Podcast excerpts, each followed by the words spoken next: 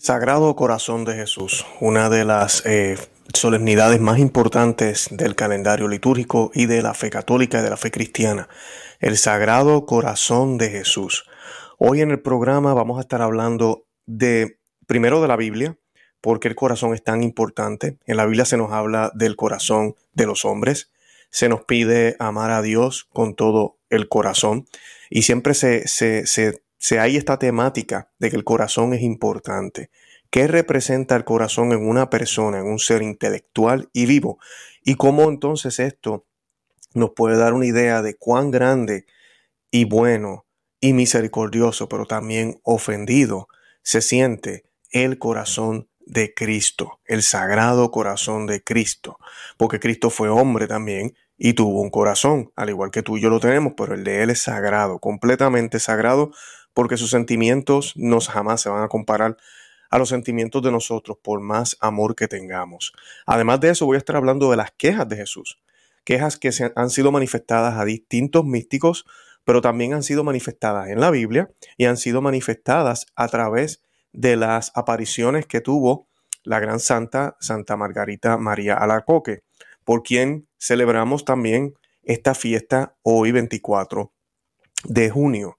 Eh, ¿verdad? Por eso se celebra, eh, bueno, no 24 de junio, se está celebrando en el año 2022, 24 de junio, porque siempre se celebró en la octava, que tal vez ustedes no lo sabían, pero se celebra en la octava de Corpus Christi. Corpus Christi siempre, tradicionalmente se celebró jueves, y pues ese jueves, del jueves al viernes que continúa, termina la octava de Corpus Christi. Y cuando la fiesta se instituye, se dijo que se iba a celebrar el viernes de la octava o el último día de la octava de Corpus Christi. ¿Y por qué de Corpus Christi, verdad? ¿Por qué se celebra, ese día? Este año pues nos tocó junto con San Juan el Bautista, la cual pues como la solemnidad del Sagrado Corazón es superior a San Juan el Bautista, pues todo, todo hoy es, es el Sagrado Corazón, pero usualmente esto no, no pasa siempre. Y pues, ¿qué sucede? Está asociada, el Sagrado Corazón está asociado con el cuerpo de Cristo, obviamente. ¿Por qué? Porque el sacramento de la Eucaristía, ese sacramento de su amor que viene del corazón de Él, de su dolor, es la solución para todas las ofensas que nosotros le causamos y le hemos causado a Cristo y que le duelen en el corazón.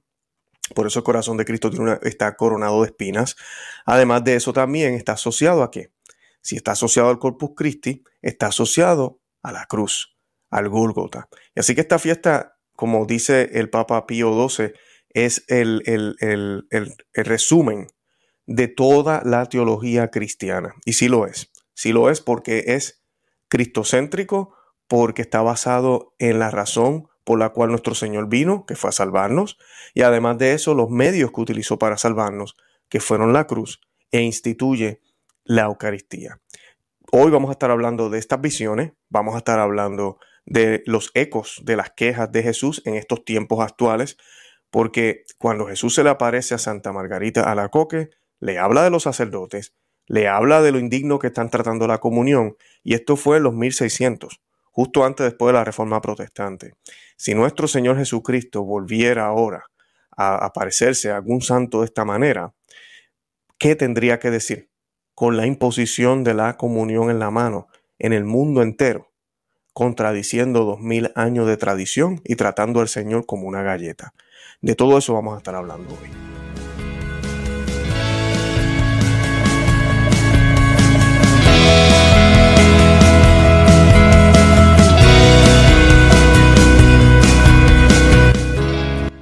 Bienvenidos a Conoce, Ama y Vive tu Fe. Este es el programa donde compartimos el Evangelio y profundizamos en las bellezas y riquezas de nuestra fe católica. Les habla su amigo y hermano Luis Román y quisiera recordarles que no podemos amar lo que no conocemos y que solo vivimos lo que amamos. Y en el día de hoy, como les estaba mencionando, vamos a estar hablando de Sagrado Corazón. Eh, para mí es una de las fiestas más importantes del año eh, porque encierra el misterio de la razón por la cual Dios se hizo hombre, eh, Dios eh, instituye el sacramento de la Eucaristía, por qué lo hizo y cómo está completamente conectado al Gólgota, está conectado al sacrificio del Señor, cosas que no se nos quieren hablar casi ya, que los modernistas no quieren que pensemos. Ahora, también el Sagrado Corazón nos recuerda de las ofensas, las ofensas hechas por nosotros, los hijos de la iglesia, por nosotros los bautizados, por nosotros los cristianos, por los que ya conocemos, sabemos, entendemos, decimos que amamos al Señor. Cuando el Señor se le aparece a Santa Margarita Alacoque, era una queja hacia la iglesia, una queja hacia cómo muchos estaban viviendo su fe. No era que no habían santos, no era que no había gente buena, pero sabemos que era un tiempo de crisis también. Acababa de suceder la revolución protestante, la iglesia estaba completamente dividida y grandes santos comienzan a emerger o, a surgir para entonces poder ayudar y reparar esas heridas en el cuerpo de Cristo. Pero la herida de la revolución protestante es una herida muy grande, una herida que, pues, que no ha sanado, y pues el Sagrado Corazón de Jesús también está enfocado muchísimo en las herejías de todo aquel que se cree que puede estar fuera de la Iglesia Católica y auto, auto llamarse cristiano. Esa es la realidad. Estamos abiertos a, dialogar, estamos abiertos a hablar de fe, a hablar de Biblia, pero siempre y cuando la meta sea que ellos regresen al verdadero rebaño. Y eso es lo que le vamos a pedir al Señor ahorita mismo en este acto de reparación que vamos a hacer, que les voy a pedir a la audiencia que me acompañen hoy. Hoy vamos a hacer el acto de reparación al Sagrado Corazón de Jesús y lo vamos a hacer en el nombre del Padre y del Hijo y del Espíritu Santo. Amén. Oh Sagrado Corazón de Jesús, animados por el deseo de reparar los ultrajes que incesantemente se te hacen, nos postramos ante tu trono de misericordia y en nombre de toda la humanidad te prometemos nuestro amor amor y fidelidad. Cuanto más sean blasfemados tus misterios, tanto más firmemente los creeremos. Oh Sagrado Corazón de Jesús, cuanto más trate la impiedad de extinguir nuestras esperanzas de inmortalidad, tanto más confiamos en tu corazón, única esperanza de la humanidad. Cuanto más resistan los corazones a tus divinas atracciones, tanto más te amaremos oh infinitamente amable corazón de Jesús. Cuanto más la incredulidad ataque a tu divinidad, tanto más humilde y profundamente la adoraremos. Oh divino corazón de Jesús, cuanto más sean tus santas leyes violadas e ignoradas, tanto más nos deleitaremos en observarlas. Oh Santísimo Corazón de Jesús, cuanto más sean tus sacramentos despreciados y abandonados, tanto más frecuentemente lo recibiremos con amor y reverencia. Oh generosísimo corazón de Jesús, cuanto más descuidada y olvidada sea la imitación de tus virtudes, tanto más nos esforzaremos en practicarlas. Oh corazón modelo de toda virtud, cuanto más trabaje el demonio para perder al almas, tanto más arderemos en el deseo de salvarlas. Oh corazón de Jesús, celoso, amante de las almas, Cuanto más el pecado y la impureza destruyan la imagen de Dios en el hombre, tanto más trataremos de ser templo vivo del Espíritu Santo, por la pureza de nuestra vida. Oh corazón de Jesús, cuanto más despreciada sea tu santa iglesia, tanto más nos esforzaremos en ser tus hijos fieles. Oh dulce corazón de Jesús, cuanto más perseguido sea tu vicario en la tierra, tanto más le honraremos nosotros. Como cabeza infalible de tu santa iglesia, le mostraremos nuestra fidelidad y por él rogaremos. Oh regio corazón de Jesús, oh sagrado corazón de Jesús, por medio de tu gracia poderosa concede que podamos llegar a ser tus apóstoles en medio de un mundo corrompido y ser tu corona en el reino del cielo. Amén, en el nombre del Padre, y del Hijo, y del Espíritu Santo. Amén, excelente, yo creo que ya estamos listos. Y para comenzar yo quiero pues hablarles un poco de las quejas de Jesús eh, y hablarles de por qué es importante atender estas quejas.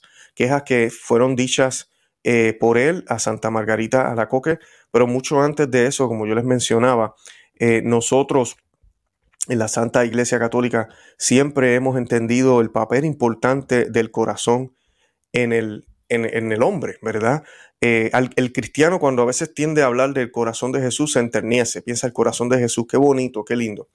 En efecto, a todos nos conmueve y nos emociona profundamente, porque sabemos que esta figura nos habla de un amor dotado de hermosura, porque no nos cabe ninguna duda que el corazón de Jesús es para nosotros el más bello emblema de amor.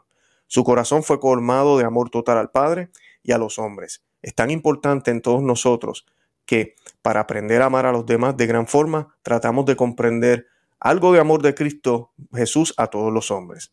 Y los evangelios siempre nos han hablado del corazón de Jesús, mostrándonos un corazón humano y al mismo tiempo con el misterio de un amor divino.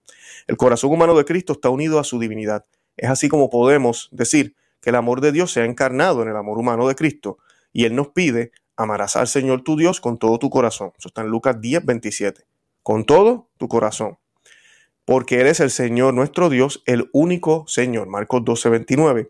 Y cuando el, escriba le dijo a Jesús, Él es el único que no, que no hay otro fuera de Él y amarle con todo el corazón. Marcos 12, 32 le dijo que no estás lejos del reino de Dios. Marcos 12, 34. Fue la respuesta del Señor. Así que siempre el corazón ha estado envuelto y siempre lo hemos entendido de esa forma, porque el corazón es lo que manifiesta lo que llevamos en el alma. El corazón básicamente son los deseos, es lo que nos mueve. ¿Verdad? Con todo, Jesús tuvo también un corazón muy humano y sensible, como lo demuestra en el relato de la resurrección de Lázaro.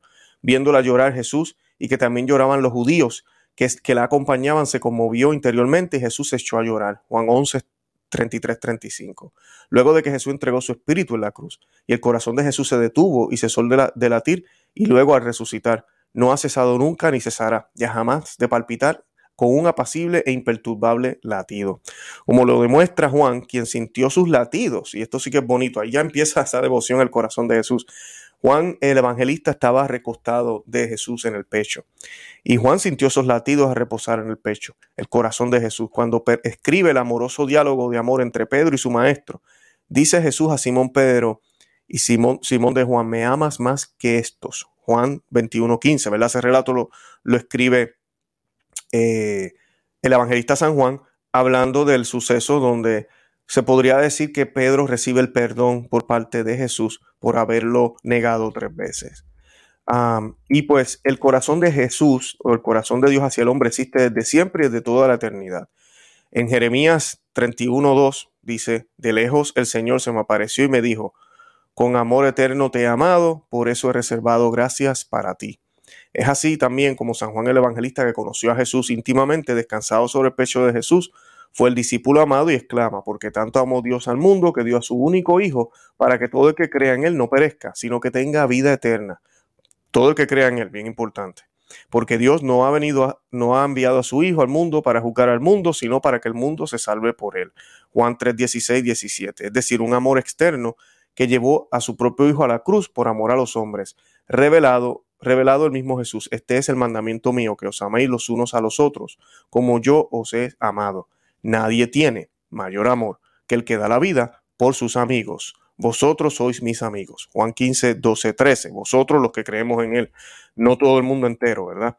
Esto nos revela que el gran corazón de Jesús, más las pruebas de que Dios nos ama, es que Cristo, siendo nosotros todavía pecadores, murió por nosotros. Esto nos lo dice San Pablo en la carta a los Romanos 5, 8. Así también Jesús nos muestra su gran corazón, su sufrimiento y muerte en cruz. Son una muestra de su amor por vosotros, lo declara también San Pablo. Así que la fiesta del corazón, del Sagrado Corazón de Jesús, es mucho más que solo la fiesta. Y eso es lo que ¿verdad? Quiero, quiero aclarar y quiero que estemos, estemos claros. No es solo la fiesta, bueno, digo la fiesta, la fiesta de las apariciones. Es mucho más. Esto va desde el principio del cristianismo. Y a, Santa Margarita Alacoque, para que tengan una idea, el Señor se le apareció en la festividad de San Juan el Evangelista, o sea, como este año, eh, cayó también o, sucede en la festividad de San Juan Evangelista. Estamos en el 2022, esto fue en 1673 y ella tenía solo 25 años. Y pues el Señor se le aparece en persona a ella y le da varios mensajes. Esto sucede eh, varias veces. Eh, ella estaba en adoración ante el Santísimo Sacramento. En este momento tuvo el privilegio particular de la primera de las manifestaciones visibles de Jesús que se repetiría durante dos años, todos los primeros viernes del mes. Por eso es que existe la devoción al primer viernes del mes para el Sagrado Corazón. En 1675, durante la octava de Corpus Christi, ¿se acuerdan lo que les explica al principio del programa? Jesús se le manifestó con el corazón abierto y señalando con la mano su corazón, exclamó, He aquí el corazón que ha amado tanto a los hombres que no se ha ahorrado nada hasta extinguirse y consumarse para demostrarle su amor y en reconocimiento, y en reconocimiento de esto, no recibo de la mayoría sino ingratitud. Ahí está una queja. Ahí está una queja del Señor. Dice el Señor que solo recibe ingratitud. Dice el Señor que solo recibe ingratitud. Para nosotros ahorita mismo, en esta iglesia moderna que vivimos, Muchos de nosotros pensamos que, oh, ya somos santos, ya estamos en la iglesia católica, vamos a, eh, comulgamos, este, vamos a la misa, yo no mato a nadie, eh, y ya. Pero dice el Señor que recibí, Él recibe ingratitud. Entonces la pregunta que tenemos que hacernos es que, en qué estamos faltando, en qué estamos fallando. Obviamente debemos estar en gracia, debemos tener una vida que sea coherente, debemos hacer las cosas como deben ser, seguir los mandatos del Señor, eso ya es a nivel personal pero a nivel de comunidad, ¿qué estamos haciendo que ofendemos al Señor? Después de la crisis de salud que hemos tenido y que todavía algunos piensan que existe, porque por ahí la élite nos dice que todavía existe, eh, muchos han decidido cometer sacrilegios, eh, imponer reglas que van en contra de la doctrina católica en las iglesias, en los grupos, en los retiros, donde quiera que van piden que se, que se hagan un montón de cosas que ya no son necesarias realmente y que pueden incluso llevar al sacrilegio como lo es la comunión en la mano. La comunión en la mano, ¿verdad? Eh, las partículas caen al suelo.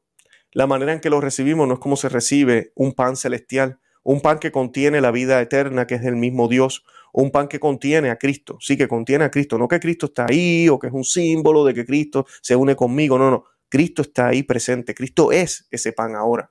¿Cómo yo lo voy a recibir en la mano y me lo voy a y yo mismo me lo coloco en la, en la boca? Esa no fue la manera en que la iglesia siempre entendió. Y muchos por ahí dirán, no, pero es que la iglesia ha cambiado su pensar. No, la iglesia no puede cambiar su pensar porque entonces sería otra religión.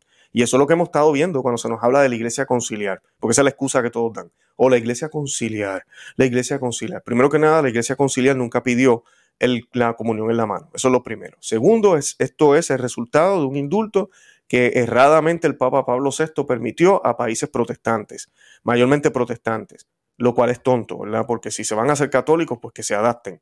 Pero no, permiten ese indulto, comienzan a darse permisos en diferentes lugares y esto es un escándalo, comenzando por Alemania, da, la casualidad. Y es bien, bien, bien impactante ver desde los 50, yo estaba leyendo hace poco el libro del obispo Schneider, es como una autobiografía de él también, Vincius uh, Christi, eh, y pues este libro, él habla de eso, él habla de cómo cuando pequeño los papás de él sufrían muchísimos, porque era bien difícil encontrar una parroquia en Alemania, en esos lugares, que no diera la comunión en la mano. Y esto es en los 50. O sea, esto es en los 50. Para que ustedes vean cómo el ataque al Sagrado Corazón de Jesús, al Santo Sacramento del altar, ya lleva tiempo. Y ahorita en esta época, no, esto es un chiste, es un chiste. Y ustedes saben también las barbaridades que se han hecho, que se colocan bolsitas, que lo han llevado en un dron hacia el altar, todas las barbaridades que hemos visto. No tan solo eso, si sabemos que Jesús está presente, ¿cómo celebramos la Santa Misa? Una misa que a pesar, eh, a pesar de que era moderna al principio ya, la cambia, eh, que crearon una misa nueva, todavía había un poco, un poco de reverencia. Ya eso se ha perdido. Y ustedes saben los programas que nosotros hemos realizado aquí mostrando un altar hecho de tierra, la Pachamama, miren esta adoración eucarística, una, una, esa es una hostia en la, en la, en la, en una custodia en forma de la, de madre tierra. Y esto fue en México. Eh, es triste ver todo este tipo de ataques que se hacen. Por eso el Señor viene a donde Santa Margarita a la coque y se está quejando. Eh, tiene quejas, es que no le queda de otra, tiene que quejarse. Y en los tiempos ahora, ya 2022, 500 años después, estamos peor. Estamos peor. Si tú piensas que la iglesia de antaño, uh, no, pero es que esa iglesia de los 1500, mira la revolución protestante. Amiga y amigo que me escucha, ¿tú te crees que ahorita estamos mejor? ¿Tú te crees que el catolicismo que se vive ahora y la forma en que vivimos es mucho mejor? Que ahorita mismo no se sabe ni qué creer. España ya está diciendo lo que le da la gana. Francia está diciendo lo que le da la gana. Alemania está diciendo lo que le da la gana. Oh, ¿verdad? Que ahora vivimos una iglesia sinodal. Bueno, la iglesia del melcocho es lo que vivimos, la iglesia de la confusión y la oscuridad, la iglesia de que nadie entiende qué rayos es lo que se supone que tenemos que creer. Es triste, pero esos son los tiempos que vivimos. Esas son las quejas del Señor. Vamos a continuar aquí con eh, algunas otras cosas. No voy a hablar de todo lo que fue revelado a Santa Margarita de la Coque porque no termino hoy. Les invito a que vean, yo de hecho otros programas sobre las revelaciones. Eh, pero pues eh, esa es la mayor queja que él da, la ingratitud. Santa Margarita la Coca, escogida por Jesús para ser la mensajera del Sagrado Corazón, hacía un año que vestía, hacía un año que vestía el hábito de las monjas de la visitación eh, en esa época, estaba muy joven. A los nueve años hizo su primera comunión y a los 22 recibió la confirmación. Eh, eso es hablando un poquito aquí de la santa. las visiones eh, las extraordinarias visiones con las que fue favorecida le causaron al principio incomprensiones y juicios negativos hasta cuando por disposición divina, fue puesta bajo la dirección espiritual del jesuita Santo Claudio de Colombier. Colombier. En el último periodo de su vida, elegida madre de novicias, tuvo el consuelo de ver difundida la devoción al Sagrado Corazón, y los mismos opositores de un tiempo se convirtieron en fervorosos propagandistas. Ella muere bien joven a los 43 años de edad, el 17 de octubre de 1690, así que esa es Santa Margarita Alacoque y un poquito de las quejas de Jesús dichas a ella, directamente a la santa.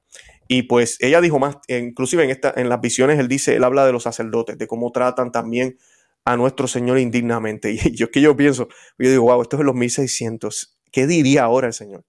¿Qué diría ahora el Señor? Sacerdotes que ni se ponen la ropa eh, eh, sacerdotal clerical como debe ser, permiten laicos en, el, en, el, lugar sagrado, en el altar. Ya no hay respeto, porque el respeto no es solo a la Santa Hostia, a todo lo que está alrededor, porque el templo, la iglesia, la Santa Misa, las oraciones, nuestra vida, todo va, va como un triángulo, va dirigido hacia Cristo.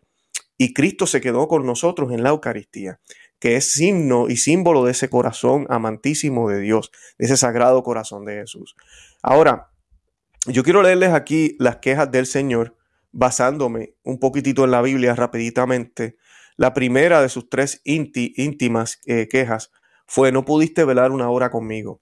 Y yo quiero hacer la invitación a los que me están escuchando a que comiencen a hacer una práctica de, mira, vamos a mortificarnos, poner la alarma más temprano, levantarnos un poco más temprano a orar. Eh, o quedarnos despiertos hasta tarde y orar. O levantarnos en el medio de la noche si usted lo puede hacer también. Pero también esto aplica, ¿verdad? No pudiste velar una hora conmigo. Eh, yo tuve el privilegio, gracias a Dios, en la noche de ayer, pues hubo adoración eucarística, pero también eh, tuvimos la misa tradicional en latín, celebrando la vigilia de, de la, del Sagrado Corazón de Jesús. Y pues es eso, cuando hay oportunidad de adoración, nos va a dar trabajo porque usualmente esto es bien temprano bien en la noche. Hágalo, hágalo, porque nuestro Señor nos dice, no pudiste velar una hora conmigo, una horita nada más, una horita. Hay capillas a veces que tienen adoración perpetua, asistan a esos lugares. Es una forma de reparar eh, y que ojalá ¿verdad? lo estén haciendo como debe ser. La segunda queja del Señor se la dice a Judas, pero nos lo dice también a nosotros. Amigo, con un beso entregas al Hijo del Hombre, con un beso. Y a mí me encanta este tipo de, de, paradoja en la Biblia, ¿verdad? Con un beso entregas al Hijo del Hombre, porque un beso usualmente es símbolo de amor, no de traición. Usted besa a quien ama, usted besa a quien quiere, ¿verdad? A sus hijos, a su esposa, a su esposo, a sus papás. Eh, pero lo, lo, triste de esto es que nos refleja lo que les acabo de mencionar hace un minuto. Con un beso traicionas al Hijo del Hombre. Cada vez que vas a la misa, traicionas al Hijo del Hombre, porque vas en pecado mortal. Cada vez que vas a la confesión, traicionas al Hijo del Hombre, porque no te confiesas todos los pecados, porque te guardas algo para ti. Cada vez que comulgas, traicionas al Hijo del Hombre, recibiéndolo como si fuera una galletita, o no te interesa y ni tienes la menor reverencia, o, o simplemente no crees que está presente. Eh, de esa forma, ¿verdad? Son actos de amor, ¿no? Usted está yendo al sacramento, usted está yendo a la misa, eh, pero estás traicionando a Dios, estás traicionando al Hijo del Hombre, aunque estás haciendo una acción. Es una acción que traiciona. Y en el caso de Judas, con un beso entrega al Hijo del Hombre y lo entrega a los malhechores, a quien no tenía ni una sola culpa. La tercera queja le dice, cuando después que el, el servidor del tribunal le bofetea cuando él está ya al frente de, de, Caifás, si no me equivoco. Eh, él, lo bofetea y Jesús, porque muchos dicen, no, este, si te dan una bofetada, quédate callado. No necesariamente, Jesús no se quedó callado esta vez y dijo, si he hablado mal, dime en qué. Y si bien, ¿por qué me hieres? ¿Por qué me hieres? Volvemos a lo mismo. ¿Por qué le herimos a Dios? ¿Por qué le herimos a Jesús? Y yo, yo les digo, eh, lamentablemente, yo sé que muchas de estas prácticas que se hacen en las parroquias tal vez no dependen de ustedes, pero tú puedes hablar con el sacerdote. Y además de eso, tú también puedes cambiar de parroquia. Puedes cambiar de parroquia, que es lo que yo le he estado promoviendo en este canal, porque es que no hay de otra ya. Los sacerdotes no quieren escuchar, ellos escuchan más al obispo que a Dios. Y si el obispo le dice que tienen que hacer la misa bailando, que tienen que tratar de modernizar la liturgia, que le digan a las mujeres que no traigan velo, que eso de arrodillarse no es necesario, el sacerdote, aunque piensa que como que hay algo raro aquí, dice, no, pero es que yo estoy en obediencia y el que obedece no se equivoca. El que obedece, bueno, pues sigue obedeciendo las órdenes de un hombre que van en contra de las órdenes de Dios y de la iglesia, y entonces te vas a equivocar, pero bien feo. Sigue obedeciendo a los hombres, sigue obedeciendo las modas, sigue obedeciendo al final del día estás obedeciendo al demonio. Tengan mucho cuidado con ese pensamiento, ¿no? El que obedece tiene que discernir si esa, lo que le están diciendo, esa directriz viene de Dios o no. Y si hace eco de lo que Dios y su Santa Iglesia siempre han enseñado, entonces usted obedece como debe ser. Claro que sí. Pero en el caso de esto, esto es una contradicción a la ley actual de la Iglesia Católica. Yo lo he mencionado ya, Redención y Sacramentum, último documento que habla sobre la distribución de la Eucaristía, eh, promulgado por Juan Pablo II. Sí, dice que si hay permiso para la comunión en la mano, pues que mira, que se haga, pero dice bien claro que el comulgante tiene todo el derecho de recibir al Señor de rodillas y en la boca. Y de lo que yo estoy hablando aquí es que hay una imposición ahorita mismo, eh, de una dictadura básicamente, y un abuso de autoridad. Pues yo no estoy diciendo que no tienen la autoridad, pero están abusando de ella, de pedirle a la gente que solo reciba en la mano. Y si tú lo quieres recibir en la boca, ni siquiera te dan al Señor. Ahora el mismo sacerdote que acaba de celebrar la misa es piedra de tropiezo, es impedimento para que las almas puedan recibir al Señor. Imagínense, hasta eso hemos llegado. ¿Y ustedes se creen que Jesús no se va a quejar? Claro que se va a quejar. ¿Por qué me hieres? La cuarta, cuando le dice al Señor a su Padre, Dios mío, Dios mío, ¿por qué me has abandonado? En esta, cuarto, esta cuarta es una serena y reposada, ¿verdad? No es que esté peleando con Dios, que más parecen lamentos que quejas, han sido arrancadas de los labios del corazón de Jesucristo, más que por los cuatro dolores distintos, por uno solo manifestado bajo cuatro formas.